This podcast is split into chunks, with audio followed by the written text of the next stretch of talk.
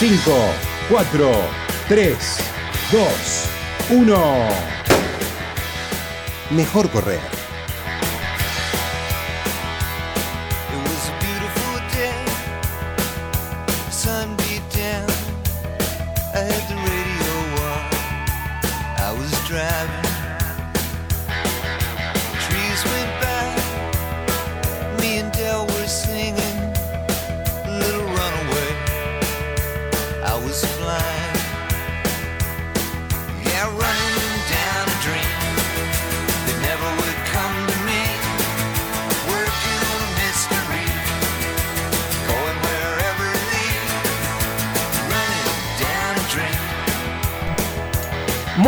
Días. Hoy es domingo, domingo por la mañana.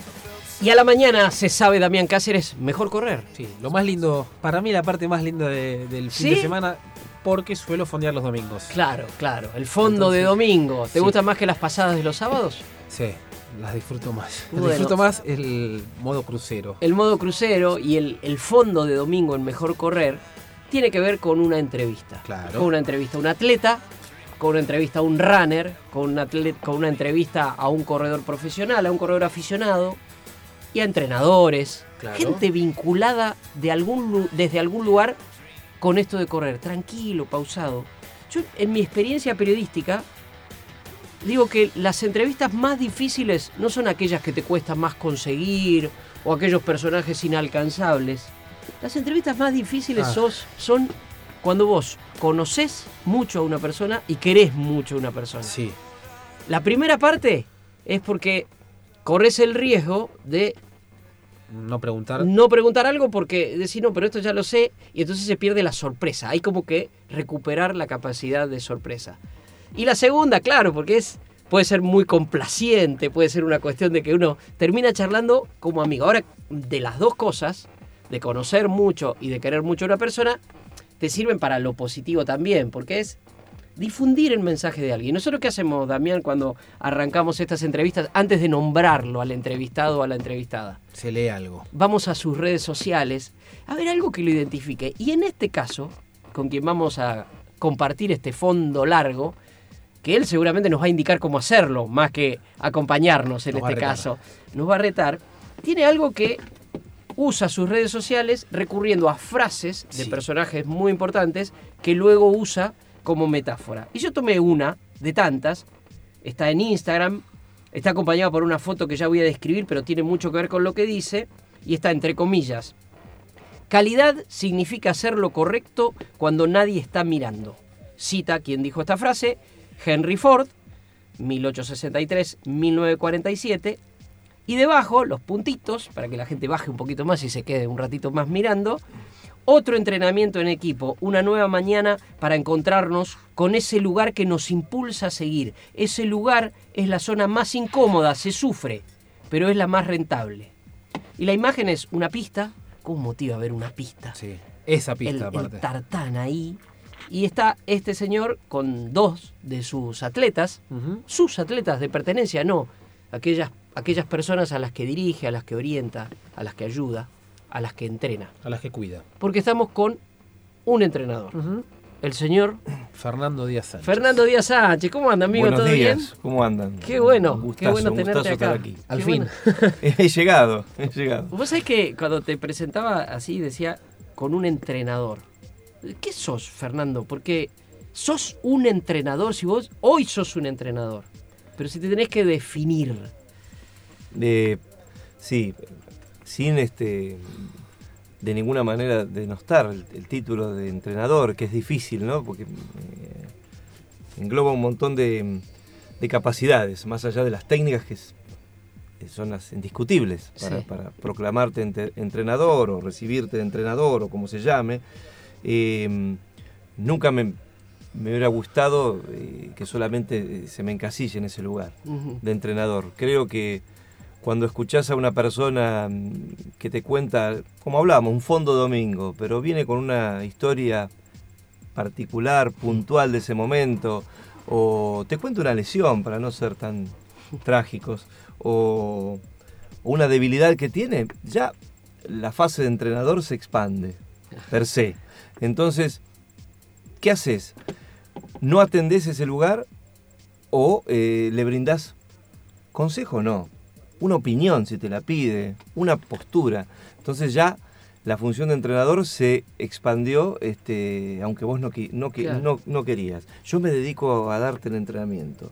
Yo, yo no puedo no atenerme a eso. Soy eh, un responsable hormonal. en, ese, en eso. Sí. Soy un responsable hormonal. Y si me decís que tu teléfono eh, se, se, se bloqueó, te presto el mío. O sea, soy eh, responsable. La gente que vino, o como vos bien decías, no son mis atletas, son gente que confió en mi trabajo. Claro. Eh, creo que es mucho más. que Sí, eso. sí, sí. Eh, entonces, no me quedo con eso. Por eso insisto en, en mis atletas lo mismo. Le- les presto libros, charlamos de cosas de actualidad. ¿Te enteraste lo de hoy? No, no aprendí el televisor. Pero aprendí el televisor, y fíjate. Claro. Vos no vas a estar ajeno a determinadas cosas. No digo todo, pero no porque tengan que enterarse, porque vamos a hacer un programa, ustedes son los profesionales de eso, eh, sino porque te conecta con la realidad. Y es un problema no conectarse con la realidad. Claro. A ver, eh, quizás en, en esta, en la primera pregunta y en la primera respuesta está encerrado un poco esto de cuando vos conoces al, al- al personaje. Mm. Nosotros, Damián y yo, particularmente, sabemos cómo te ocupás vos de los atletas que, que trabajan con vos, que va muchísimo más allá de esa imagen en, en la, la pista. pista. Pero también iba a- hacia atrás en el, el definirte, porque el- el- yo iba al, al vínculo tuyo con el atletismo, Sí. porque si no parece que fuiste siempre entrenador. No, Claro, no. fuiste atleta. Fuiste sí, atleta. sí, fui, fui atleta eh, y, y miré eh, también ese, a los entrenadores de- de- del lugar de, de ellos en ese momento. Eh, últimamente estamos charlando mucho con los chicos de este tema de, de cómo eran los entrenadores antes, eh, que no eran todos iguales, eh, que era un rictus, que, que era... eh, eh, flotaba en la sociedad, no solamente en el atletismo, era un coletazo solamente el Sí. atletismo, sobre cómo nos comunicamos, qué podíamos preguntar, qué no, Ajá. el tema del, del horario, el tema de, de- de cumplir determinadas pautas. eh, ¿Era más rígido? Sí, era más rígido. Ah, sí. ¿Era mejor? No lo sé. Eh, realmente. Eh, yo me encontraba cómodo, pero yo también era de ese... eh, con- eh, de esos hábitos. Esos hábitos. Sí. Nosotros este, fuimos al colegio en una época muy diferente. Yo particularmente fui a la primaria, casi toda la primaria en la época de la dictadura. Y entonces el colegio era diferente. Eh, los hábitos eran... Ayer fuimos a dar una charla a un colegio donde tiene muchísimas cosas buenas y tiene, por ejemplo, un concepto de, de confianza. Tienen la red de internet y la contraseña pegada en, en los pasillos. Claro. Vos podés usarlo fuera del aula. Ese es el pacto de confianza. Imagínate, nosotros hacíamos, eh, en el colegio, les digo chicos, este, hacíamos el simulacro de bombardeo Claro. eh, por la época de Malvinas, nos Claro. metíamos abajo del banco. Imagínense la línea de pensamiento de llegar a tu casa, esas cosas. Entonces, no es solamente el entrenador de atletismo, la- había un contexto sociocultural totalmente diferente y tenemos que ubicarnos en eso. Mejor, peor, ya a mí no me queda eso. Yo no, no. puedo decir eso. Yo viví esa época, es la que me que- la que no, la que me tocó. Hoy a los chicos les toca otra y quieren otros intérpretes de la sociedad. Y eso somos nosotros. La llegada, los docentes, la forma en que damos, el, el- el- el- en el caso mío el atletismo, otro, otro tipo de área, el- las, las personas requieren que nosotros evolucionemos. Ujú. Y esos que quedamos en el medio ahí, tenemos que evolucionar. Sí, sí. Eh, sí, fui atleta, estuve este, en el alto rendimiento unos ¿De cuándo a cuantos años, desde el 88 hasta el 99.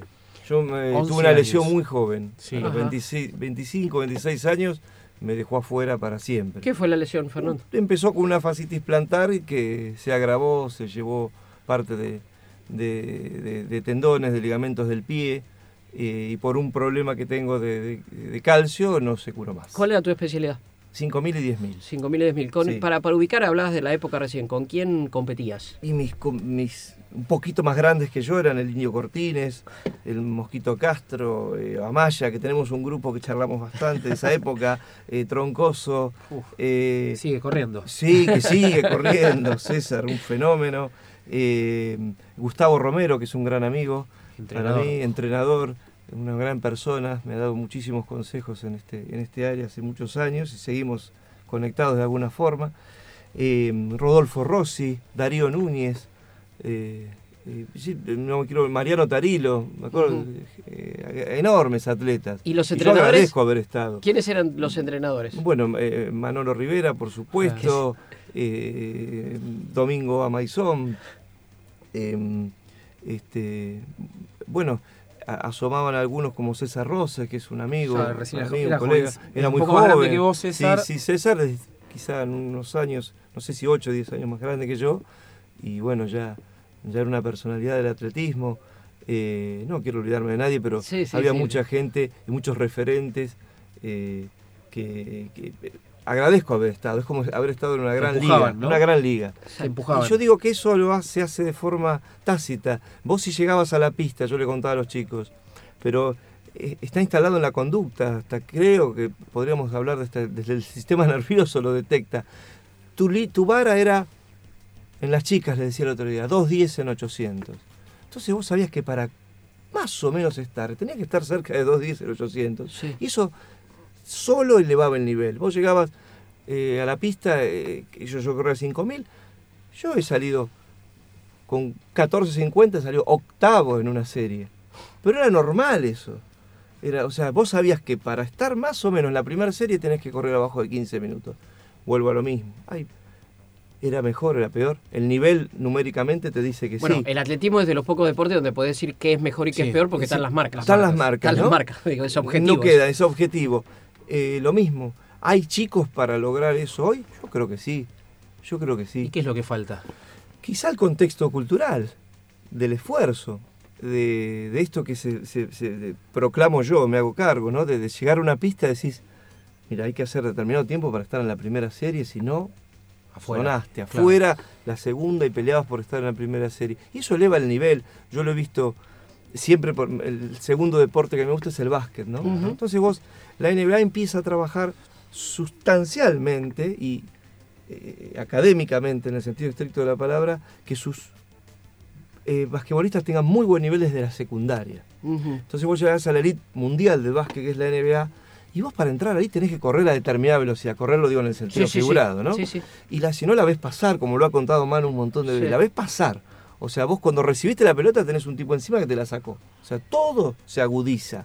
Y esto también se agudiza. Si lo que te muestra es que vos entrás en el nivel con una marca eh, menor, eso se traslada a la sociedad. La sociedad es los atletas, ¿no? En este momento estamos hablando. Se, se baja un mensaje eh, tácito eh, en que entro igual, me meto igual y yo trabajo hasta ahí porque gano mi serie, porque Claro. entro a la primera. O sea, lo nivela para abajo. ¿Mm? Ah, Eh, pero bueno, eh, ¿y qué le mostramos? Yo no puedo mostrar revistas, no funciona. Yo lo he visto y lo he trabajado, soy un tipo biógrafo en un montón de cosas, colecciono, hoy te contaba recién, colecciono eh, libros, colecciono revistas, colecciono música. Y no puedo, no llega el mensaje desde arriba hacia abajo. Ajá. Es, es muy difícil. O sea, vos lo planteas de el interés del propio atleta por ese conocimiento también. Claro. Tiene que ser No, de ida y vuelta, es eh, un camino de doble sirve si el- entrada. le sirve si, el- si- si ese ejemplo lo puede eh, eh, incorporar, lo puede metabolizar, por usar una palabra fisiológica dentro de esto. Eh, no le sirve que vos le digas, mirá qué bien corría esta gente. Y Ah, sin está. recursos y corría mejor que vos. No, yo lo he probado hace 18 años, no entra ese mensaje. A ver, Al contrario, es- es, es- es es perci- reactivo. es re- es, Es- eh, pernicioso. O sea, sí, sí, vos sí. sabés, mira, Fernando, justo es una lo- comparación, no quiero decir odiosa, pero ya lo dije. Ahí está. Pero eh, eh, eh, eh, no, en mi caso, eh, yo lo digo, me hago cargo. A otro le funciona, lo aplaudo. Yo, con mucha gente, ese, ese tipo de mensaje vertical no es el mejor de todos. Mira, porque te, justamente porque te conocemos, vamos a hacer referencia a eso. Sabemos que no tenés el mensaje resentido. Yo creo que hay algo que es muy pernicioso, que es el, "Joder, ¿qué me vienen a hablar de esto ahora? Mirá, mirá lo que corre el maratón, ¿sabes lo que eran antes? No sirve para nada. No. Entonces, la pregunta es, también te preguntaba, bueno, ¿qué, qué hacer? Que ya vamos a profundizar mucho en eso, ¿qué hacer? Pero ¿qué fue lo que pasó? O sea, ¿por qué fue el corte? ¿Con qué tiene que ver el corte? Con, ahí sí, falta de apoyo, decepción porque no se apoya.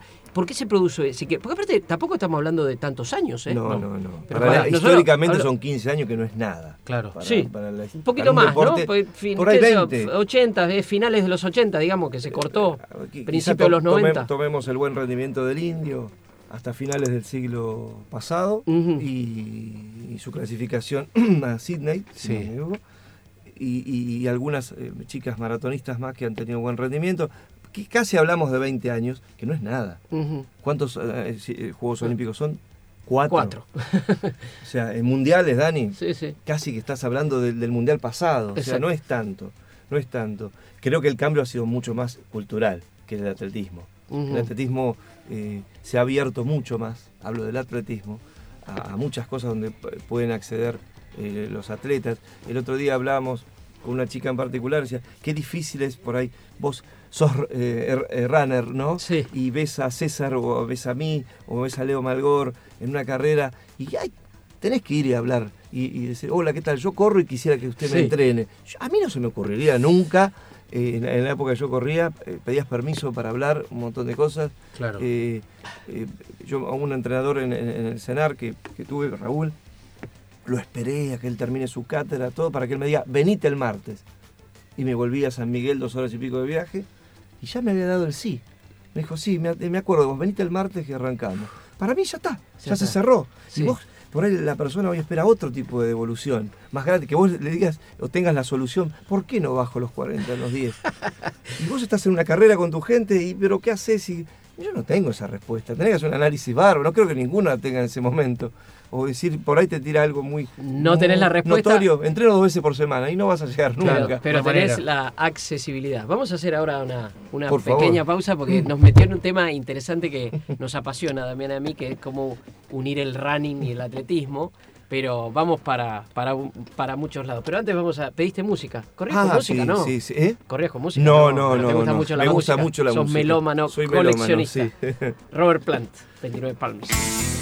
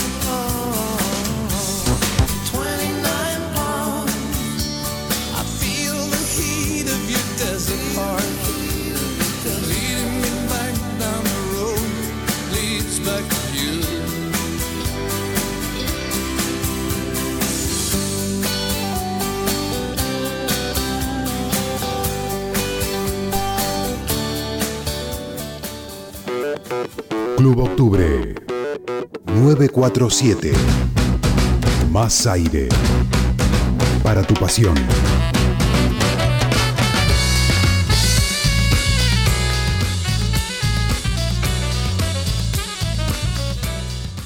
A la mañana, mejor correr. Con Dani Arcucci y Damián Cáceres los sábados y domingos de 8 a 9 en Club Octubre 947. Mejor correr.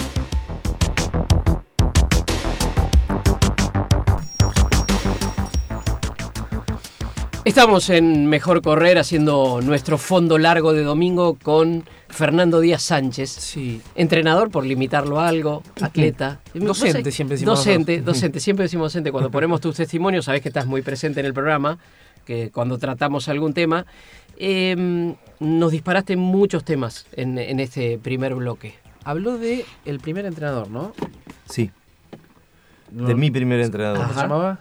Hugo, Hugo Tedesco. Hugo. Hugo Tedesco. Hablemos un poquito de Hugo Tedesco. Uy, Porque una anécdota fue una persona muy importante en tu vida. Te... sigue siendo. Sí, por eso. Sigue siendo. Bueno, Hugo, eh, mm, digamos, me formó desde chico en sustancialmente lo que hablábamos recién. Eh, es una persona que va, este año cumple 80 y va por su quinta carrera universitaria. ¿Mm? Sigue estudiando, va y se recibe. Sí. La última fue de abogado. ¿Y ahora de qué? Era- La última fue de abogado, la no, de anterior de martillero, que ahora es una carrera universitaria. Sí. Bueno, es nutricionista, filósofo, recibido, obviamente. Y sigue yendo a la pista y esas Sigue cosas. corriendo. Mira, yo le dejé a los 25, él sigue corriendo a los 80. Ya me ganó. Es un crack. Es un crack. Eh, ¿Te ves así, como Hugo Tedesco? sí, yo qu- quiero dedicarme tanto tiempo a la, a- a- como él a la intelectualidad. No me da, porque bueno, tengo una familia, tengo un grupo y por ahí eh, los tiempos de sentarse a leer y a, y a reflexionar, a estudiar. Yo, yo digo que tengo mi propia forma de estudiar. Eh, y tengo un orden y tengo un organigrama y, y hay determinados temas que sigo en el, en el año y le doy los tiempos, ¿no? Como una propia escuela que tengo. Sí.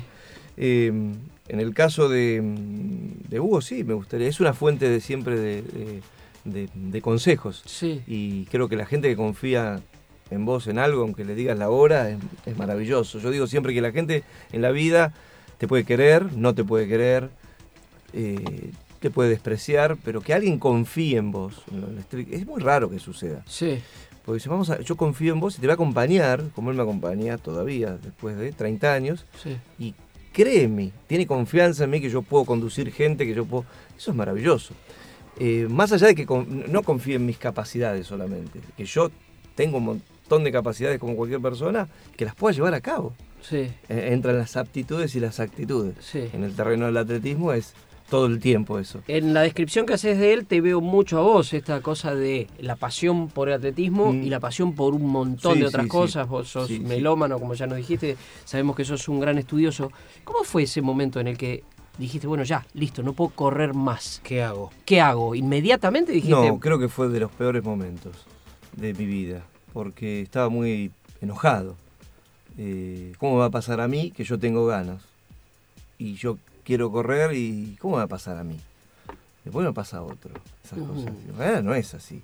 Creo que hoy, desde este lugar, eh, estos años, puedo decir que ha sido quizás de, de- de las, de las decisiones obligadas más importantes. ¿Qué era eh, vos en ese momento? ¿Cómo era tu vida? ¿Vos estudiabas? ¿Ya habías Estudiaba, terminado? Ya... corría y trabajaba poco, que siempre me lo procuré para poder entrenar. Claro. Ajá, O sea, no puedo pedirle marcas a una persona que labura 8 o 10 horas por día. sí. Se las puedo pedir, pero bueno, eh, es Salvo complejo. que, se- salvo sabemos que eso. sea un dotado, no. Sí, y o una ya. dotada, eh, es complejo. eh, aparte, necesita incorporar otro tipo de cosas. Necesita estudiar, por ejemplo, atleta de alto rendimiento, lo que sea. Pero necesita formarse para entender lo que está bien y que está mal. No entender el atletismo, es otra cosa. Eh, entender que tres o cuatro que le están dando un consejo es bueno y otros que están hablando pavadas. Yo siempre digo, estudien, pero porque hoy, eh, aunque haya más medios de comunicación, la comunicación entre las personas está compleja. Y una discusión pequeña sobre qué teléfono es mejor de esto que tenemos acá puede llevar a, la agresión directamente, ¿no? ¿Y pero por qué? Porque nos faltan medios de comunicación. ¿Y qué es una discusión? Cuando es una discusión, digamos, eh, válida. Es buenísimo que se discuta, se discute, se mejora. La pelea ya es lo más usual, es la pelea. O directamente no porque no sabe nada. o no porque está totalmente equivocado. ¿En qué sentido? Eh, En todos. Eh, No hay una explicación. Y hoy hay una demanda de, de la gente joven más que nada. Pero explícamelo, ¿por qué hacemos esto y no esto? Antes no Eh, existía eso. Ni se te ocurría. Aparte, a veces es un hilo delgado eso, Dami, porque llevar carga de lo que estás haciendo, la carga de lo que hablo es si te sirve o no, en- hace en, dentro de, la cabeza del atleta, crea una duda o un algo más este, mm, especulativo. Entonces vos estás convencido de que esas 10 de mil son lo que vos te van a hacer mejorar. Pero 10 u 8, ¿no parece mucho? O eran 12. Yo estoy para hacer 4 más. Eso se nota en el atleta en la pista. Yo lo veo. ¿Pero qué sería Yo eso? lo veo. Eh, ¿Impaciencia? ¿Ansiedad? Duda. Nos Ah, persigue claro. la duda. Ser humano es. Pero el- eh, ser humano ya duda, duda, es duda. claro. Eh, eh, por eso te digo, la confianza, como decía Dani al principio de la foto de esas dos, la confianza es decir, es lo que tengo que hacer. Entonces le pongo todo. Porque si, si no estoy convencido, es como que no voy por esa ruta de, de- de la forma que tendría que ir, por ese camino. Entonces, eso se nota, la, la duda, la persistencia en, en mirar sobre, sobre una nebulosa. Este, hace poco una frase de Nietzsche que decía, si vos mirás mucho dentro del abismo, el abismo mira dentro de ti. Y esto es lo mismo. Entonces, sos un atleta en búsqueda eterna. Pero está, eh, vos lo ves de afuera y decís, está buscando lo que es mejor para él. Y si ya pasó, Ujú. porque se- se va a quedar donde no está bien, pero por ahí no estaba bien en ese momento. Por ahí va a estar, no le dio tiempo a la evolución del trabajo de esa persona, de ese club, de lo que sea. Eh, de las zapatillas. Sí. Son malísimas. Las usé para un fondo de 10 y son malísimas. Yo- yo- a mí, hasta que no corría 200 kilómetros las zapatillas, no sé si es buena o mala. Tanta sensibilidad no tengo. No soy una máquina esas que usan las marcas para analizar. Eh, necesito, pero bueno, eh, la inmediatez, como Ujú. decía Dami, también juega. La pasaste muy mal, dijiste en ese momento, fue de los peores momentos, porque a Mm. mí y demás. Pero, ¿cuánto tardaste en decir, bueno, lo mío va a ser. ¿Qué estabas estudiando ahí? Estaba estudiando preparación física de alto rendimiento. Preparador físico. ¿Cuánto tardaste en decir, bueno, sigo en este mundo, pero mm, como entrenador? Tenía esperanzas de volver a correr. En ese momento no era tan grande. Era el año 2001, 2002, tenía 26, 27 años. Claro, a la edad que empezó Mariela. Mm. Y insistí, no, no, no hubo forma. Eh, entonces, este, fue un momento feo. De, que me, me había anotado en la facultad hacer ecología urbana, una carrera que sigue allá, no sé, Ujú. algo que nada que ver conmigo. Eh, me metí un poco más en, en la música, pero no como músico, ¿no? sino a estudiar, estudié varios años música. Y no, viste cuando el camino te llamaba de otros lados y, y- y yo digo siempre, lo que a vos te, te puso en determinados lugares, de alguna u otra forma se lo tenés que devolver. Sí.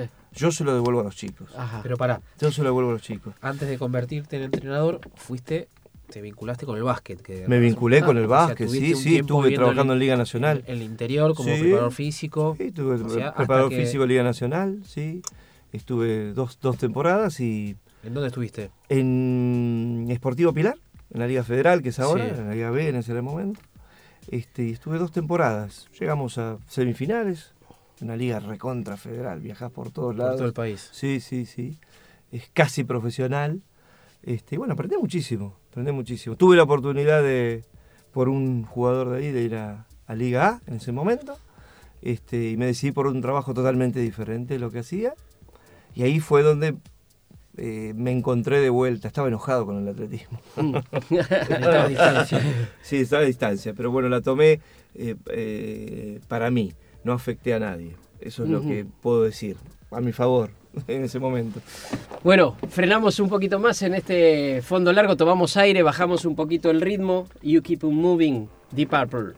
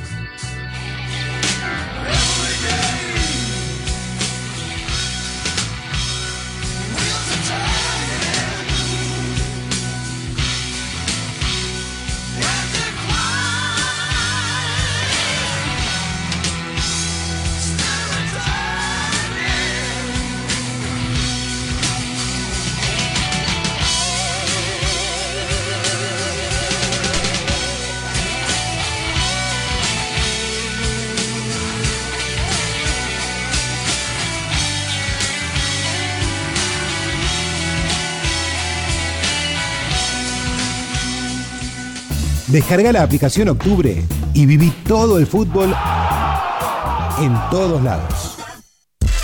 Los domingos a la medianoche, salta a la cancha Cab Radio.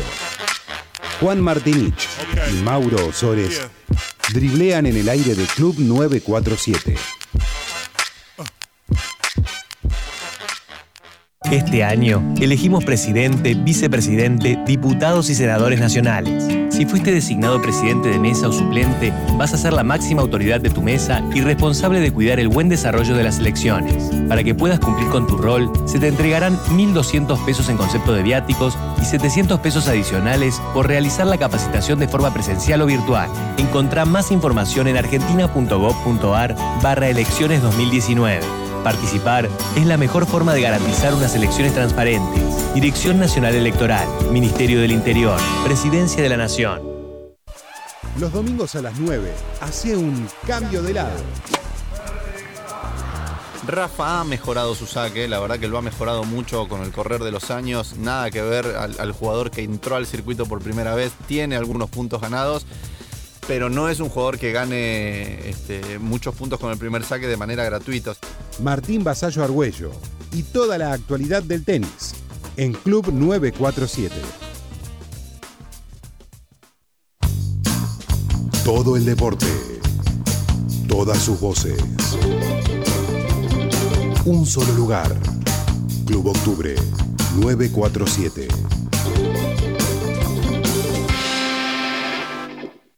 Mejor correr.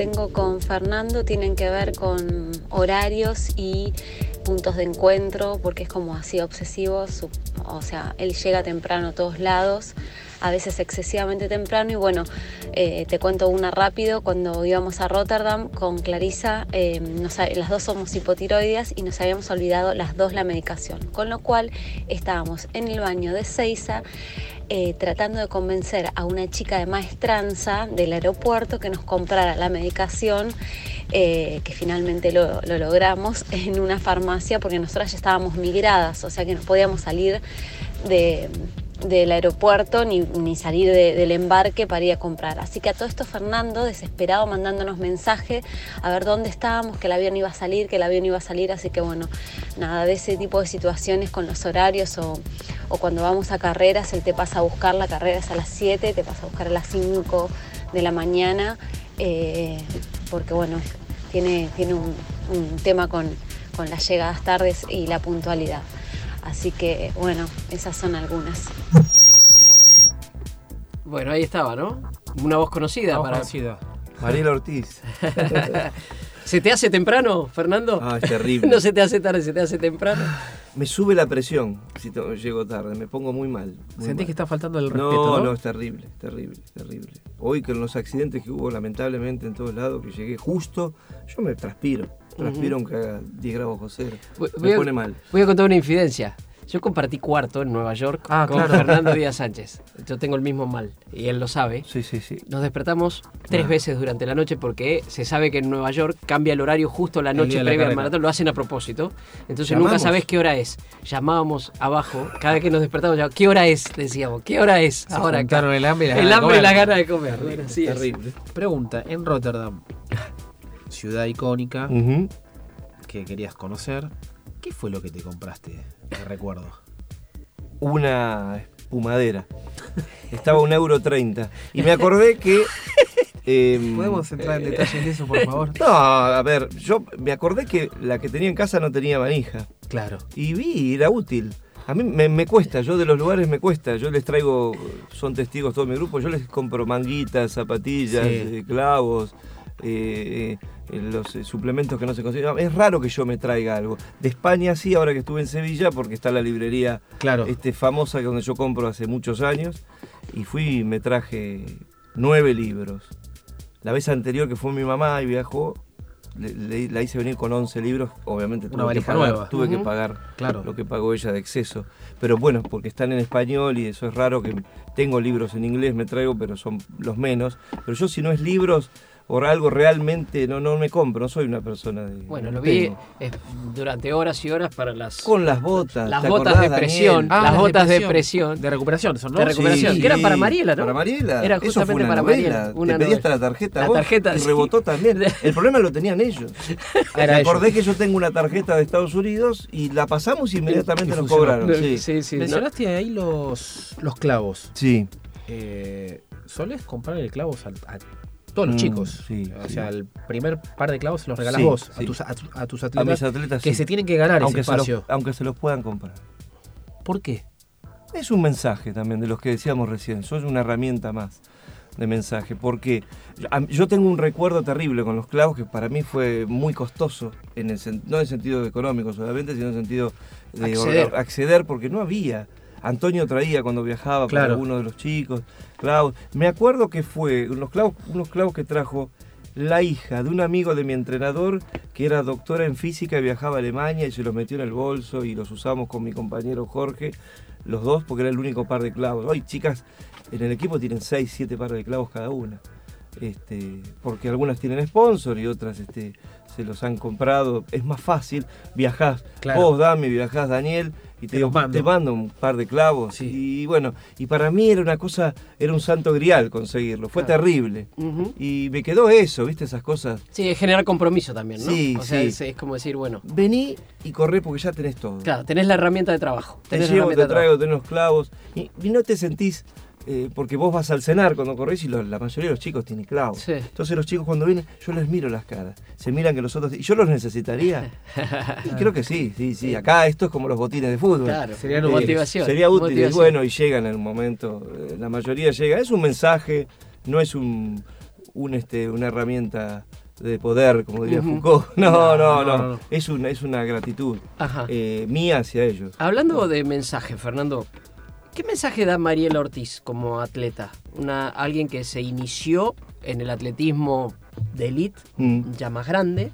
sí. Y lo pregunto en función del, del running, del runner, pero también lo pregunto en función de los atletas y los atletas más jóvenes con los recientes hechos y, y demás que han sucedido. ¿Cuál Eh, es el mensaje de Mariela? Eh, lo que ella eh, profesa, creo que lo que vemos todos es que con disciplina se puede. Claro. Esas batallas desiguales a mí me, me estimulan, ¿viste? Es decir, empezaste con menos 10 y, y pudiste.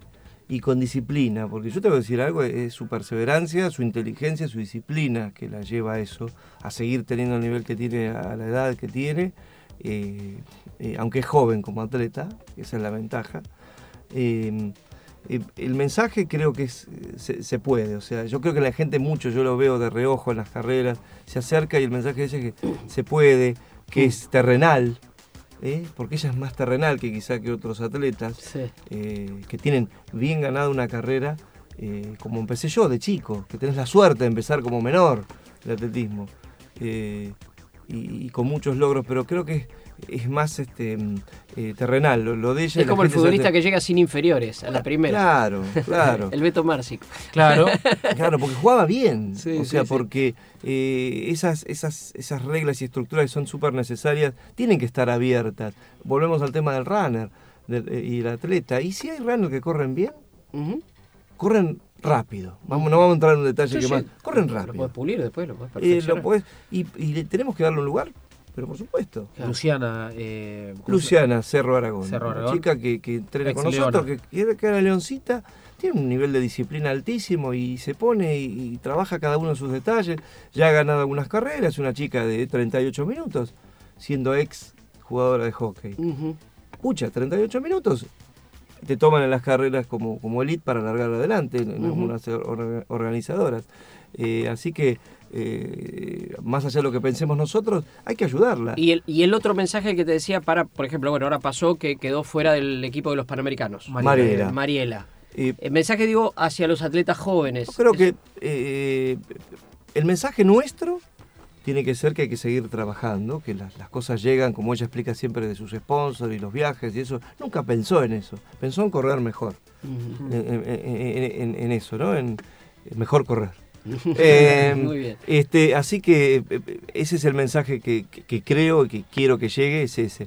Por el lado, o sea, nosotros nos preguntaban, ¿se quedaron af- afuera de los Panamericanos? O sea, nosotros no nos quedamos afuera de los Panamericanos. Fue una decisión que cree mejor que eh, Mariela no vaya y vaya otro atleta, que es parte de una dirección técnica de trabajo que hay que respetar. Es como las reglas de la marcha, ¿no? Que yo se los digo, como entreno marchistas, les digo, vos vas a llegar a los últimos 100 metros de los 10.000 en pista y te van a descalificar. Eh, ¿Y te pero- pasó? y me pasó varias veces. ¿Estás dispuesto a eso? ¿Estás dispuesto a marchar? Si no, hacemos otra cosa. Esto es lo mismo. ¿Está bien? No. No sé. Eh, nosotros nos queda la conciencia tranquila de haber cumplido con todos eh, los boletines, con todos los campeonatos que había que estar. Y hay una decisión técnica y hay que respetar. Lo que me preocupa frente a estos procesos, y no atañe a nada en particular, ni a estos Panamericanos de Lima 2019, es que esos este, parámetros siempre sean claros y públicos porque, eh, a ver, frente a, a una posición humana que es las los ideales y los intereses. Vivimos debatiendo entre ideales e intereses. ¿Qué es lo ideal? Lo ideal es que vaya el mejor equipo. ¿Es el mejor equipo de estos 21? Yo creo que sí. La respuesta es sí. Eh, mi interés es que la- y, eh, vaya Mariela. Claro. Y se me cruza un ideal, sí, Mariela hizo todo lo que correspondía.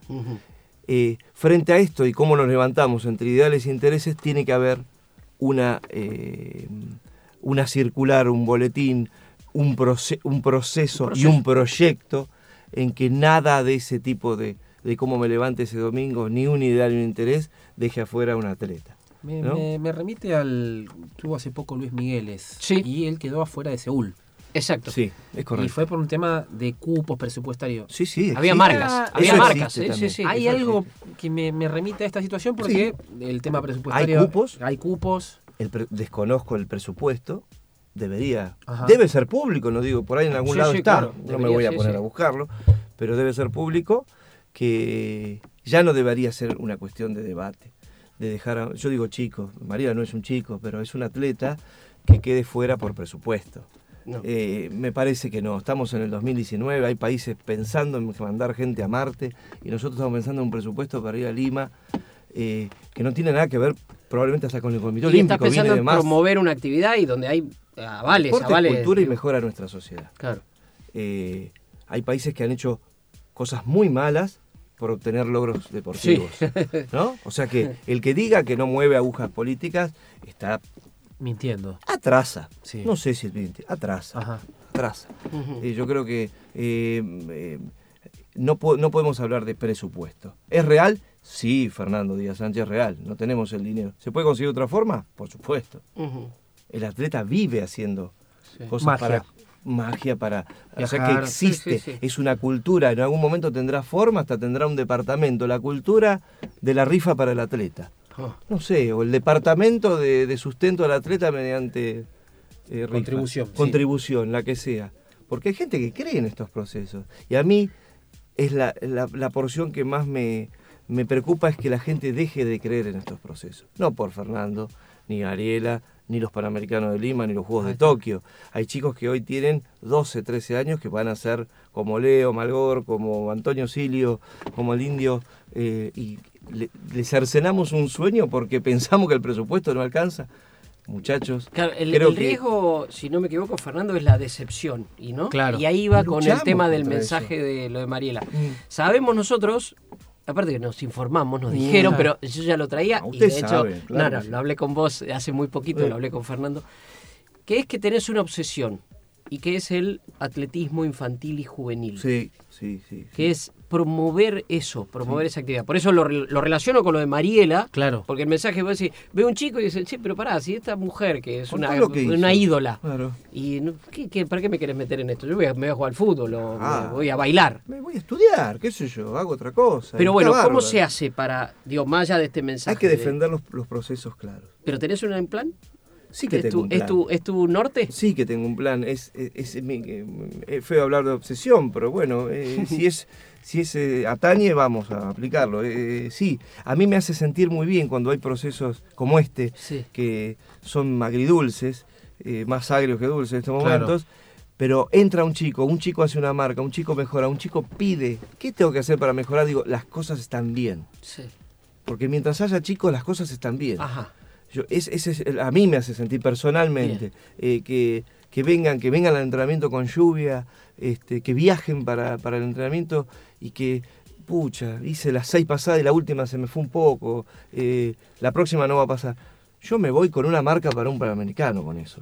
Porque hay futuro. Si Hay no, ¿qué estoy posibilidades. Ahora, vos lo ves en Me- tu equipo y lo ves en otros equipos. pero ¿Ves por que, supuesto, ves que hay me pone eso? contento, veo el cenar muchos, con muchos profes, con un montón de chicos, corriendo más o menos. Sí. Está bueno eso. Sí.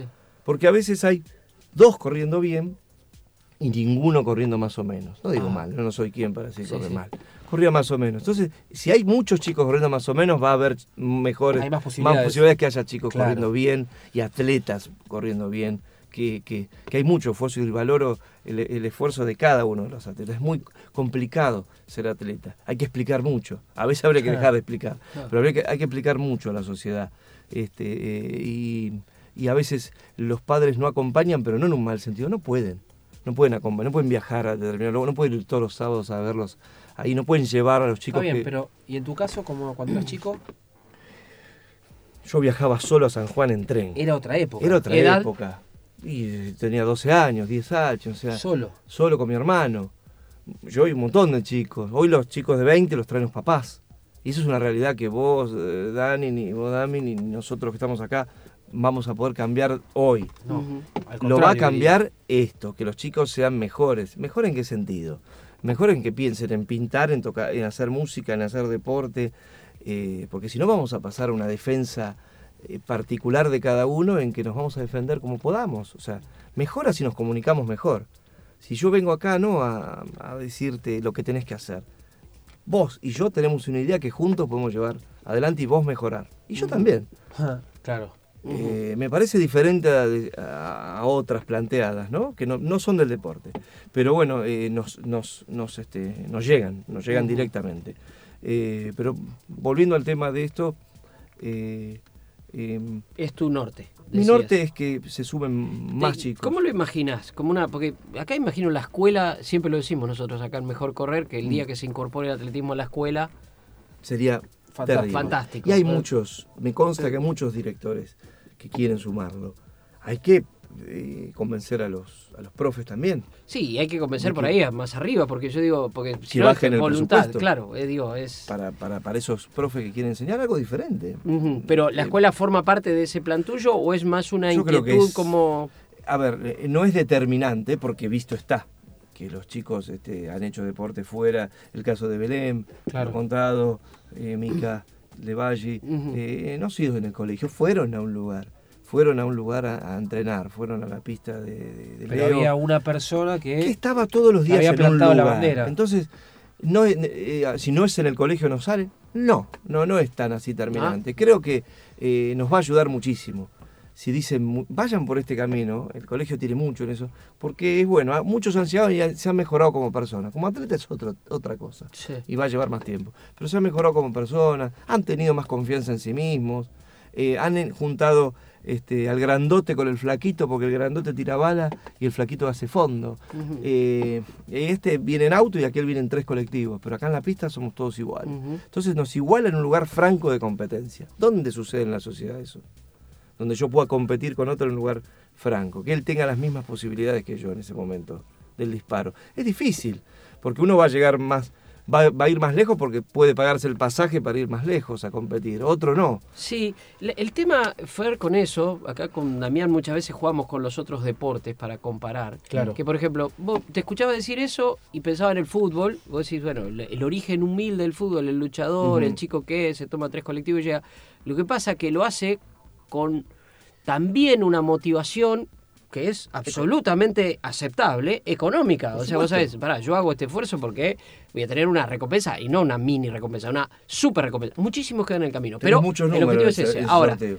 ¿Cómo logras en el atletismo donde no tenés números? No es que tenés pocos números, no Claro, tenés No números. tenés- ¿Cómo- ¿Cuál no, es no, tu- no, no, entras eh, al revés. Al revés. Entrás pagando. Entrás pagando y vas a seguir pagando. Digo, hoy los Eh. atletas que hoy muchos denostan y a mí me, me vuelve loco porque son los... No, vos sabés que con esa marca antes no podía... ¿Qué me importa que con esa marca antes? Si el tipo es, el eslabón, es el- Claro. son los tipos que son No nuestros referentes. Es como la selección. Claro. Claro. la que tenemos Entonces- ahora. No es la del 78 Pero o el entonces, 86. teniendo en cuenta esa realidad, ¿cómo, ¿cómo motivar? O sea, ¿cómo lograr esa motivación? ¿no? Que creo que debe ser tú. en el sentido cultural. O sea que lo que hablaba de la confianza, vos venís acá, hay un grupo de personas que confían en vos, en que vos podés llegar. No es que, eh, Pati, a ver, jugaste, no, vos quedate, se quedan estos cuatro. Yo tengo atletas que me ardía la vista cuando nos empecé a ver correr y han sido campeones nacionales. Lo digo siempre, me ardía la vista y hoy han sido campeones nacionales. Exacto. Eh, consta y muchos entrenadores la- las conocen.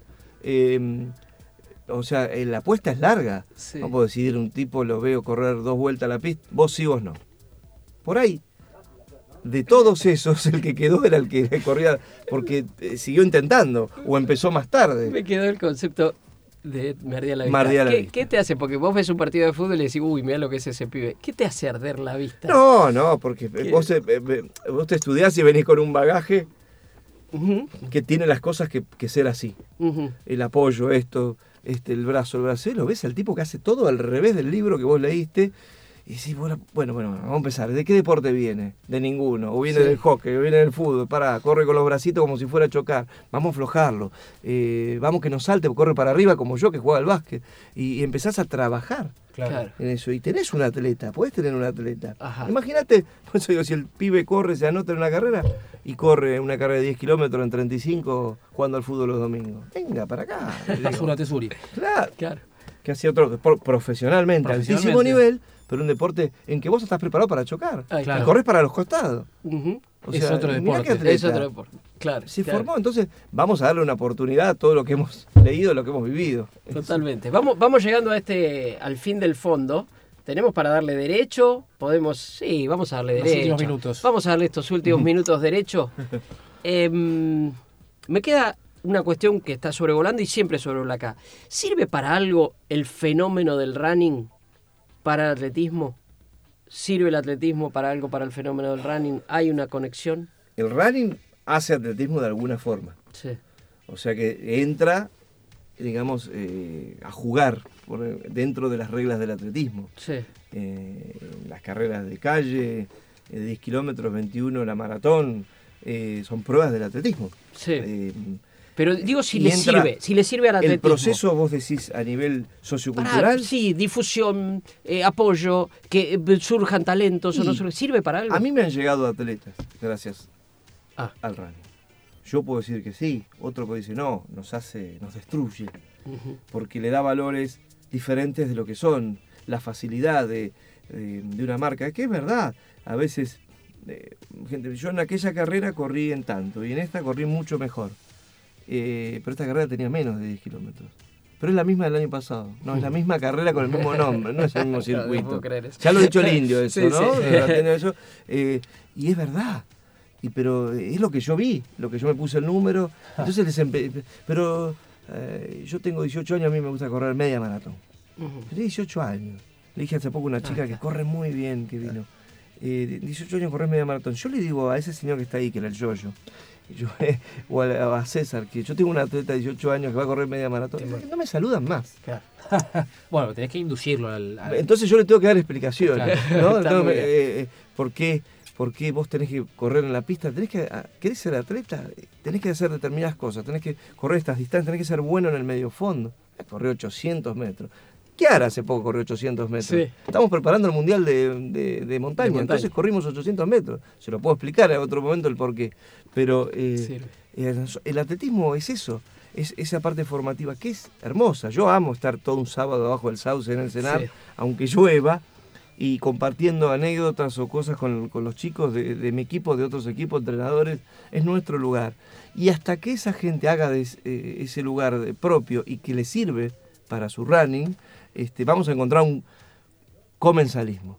no creo que sea como un pa- parasitismo como dijo otro. Para mí es un Está comensalismo. muy bien. Eh, es una retroalimentación. Cierra con la palabra docente. Docente. Eh, estamos terminando, vamos a tener que hacer otro fondo con Sí. Fernando Díaz Sánchez. ¿Nos, nos aceptás otro fondo más No, adelante? ¿Eh? quieran, ¿Podemos? No, no son 21 kilómetros para No, un chico de no. 18 No, años. nos ¿Eh? falta. Estamos Vamos tomando mate, estamos Fernando, muchas gracias. Estamos, llegamos al final y estamos muy descansados.